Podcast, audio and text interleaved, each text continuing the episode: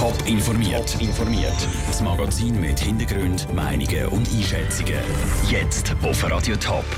Wie Yvonne Beutler und Michael Künzli im Top-Politpodium entgegenfiebern und warum Tierschützer nicht zufrieden sind mit den Kantonstierärzten. Das sind zwei von den Themen im Top informiert. Im Studio ist Peter Hanselmann. Kommt Winterthur das erste Mal eine Stadtpräsidentin über? Oder bleibt der amtierende Stadtpräsident im Amt? Das entscheidet das Stimmvolk in weniger als zwei Wochen. Heute Abend treffen Yvonne Beutler von SP und Michael Künzli von CVP am Top-Politpodium aufeinander. Wie Kandidaten dem Treffen entgegenfiebern, im Beitrag von Sandro Peter. Am 8. heute Abend geht es los im Casino Theater Zwintertour. Dann stellen sich Yvonne Beutler von der SP und der amtierende Stadtpräsident Michael Künzle von der CVP die Fragen von Radiotop und Teletop. Die Bevölkerung kann live dabei sein. Und genau darum kann Yvonne Beutler das Podium kaum erwarten. Ich freue mich sehr auf das Gespräch. Ich mache gerne Wahlkampf. Ich glaube, es ist auch wirklich wichtig, dass die Bevölkerung die Möglichkeit hat, einem auch noch kennenzulernen, von einer anderen Seite, wie wenn man einfach nur von der Plakatwand oben runterlachen. Auch der Michael Künzle ist froh darüber, dass er sich heute Abend einmal der Bevölkerung live präsentieren kann. Und dass er vielleicht auch mal ein bisschen öffentlich kann streiten kann. Ich finde es gut, dass man seine Meinung kann kundtun kann, dass man kann streiten auch vor dem Publikum, dass man kann diskutieren Ich finde das ganz wichtig, gerade in einer Demokratie, wo die Bevölkerung sich muss können eine Meinung bilden muss, gehört das einfach dazu. Aus der Ruhe bringen lassen sich beide Kandidaten nicht. Er sei schließlich immer sehr gut vorbereitet, betonte Michael Künzle. Die Yvonne Beutle gibt zu, dass sie im ersten Moment, wenn es losgeht, ein nervös ist, sich das aber ganz schnell wieder legt.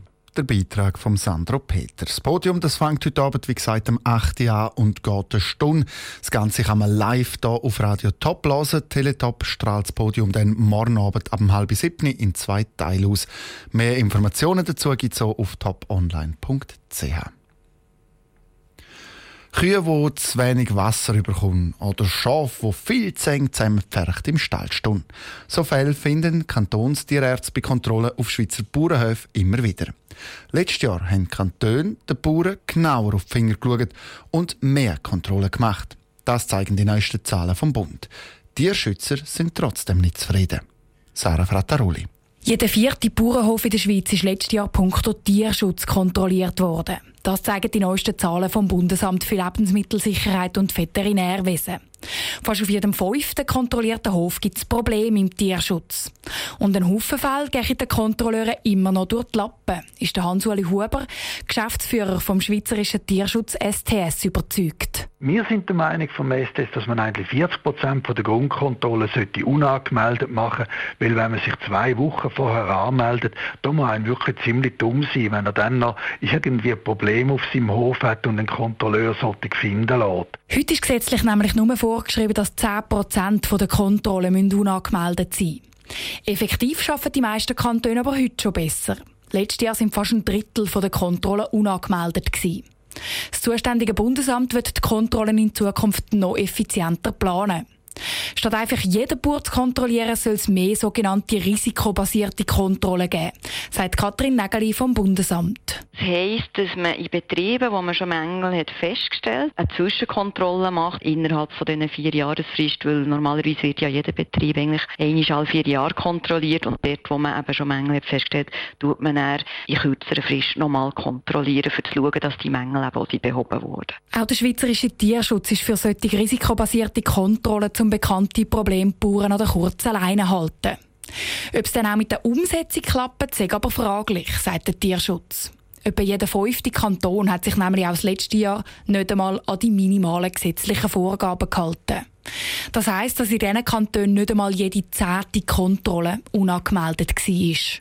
Der Beitrag von Sarah Frattaroli. Welche Kantone sich letztes Jahr bei der Tierschutzkontrolle nicht an die Vorgaben gehalten haben, wird das Bundesamt nicht bekannt geben.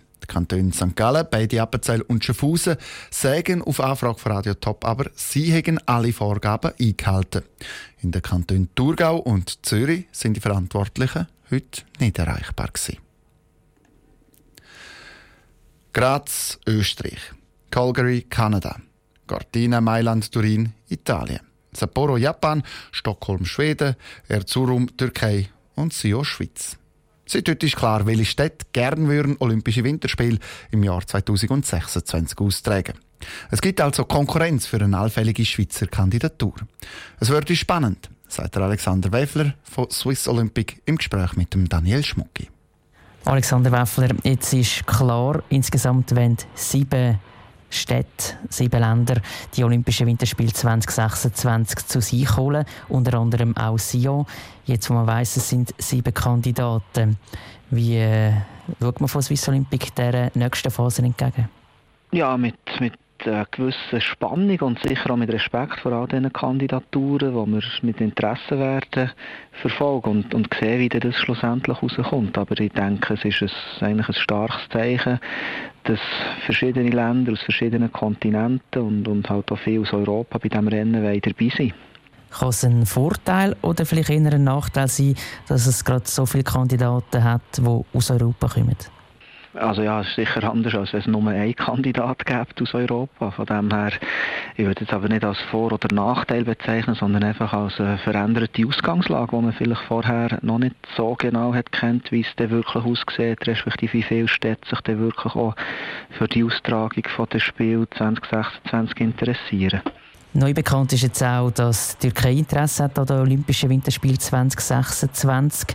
Das hat man bis jetzt nicht gewusst. Man hat gewusst, dass unter anderem Stockholm oder auch Sapporo Interesse haben.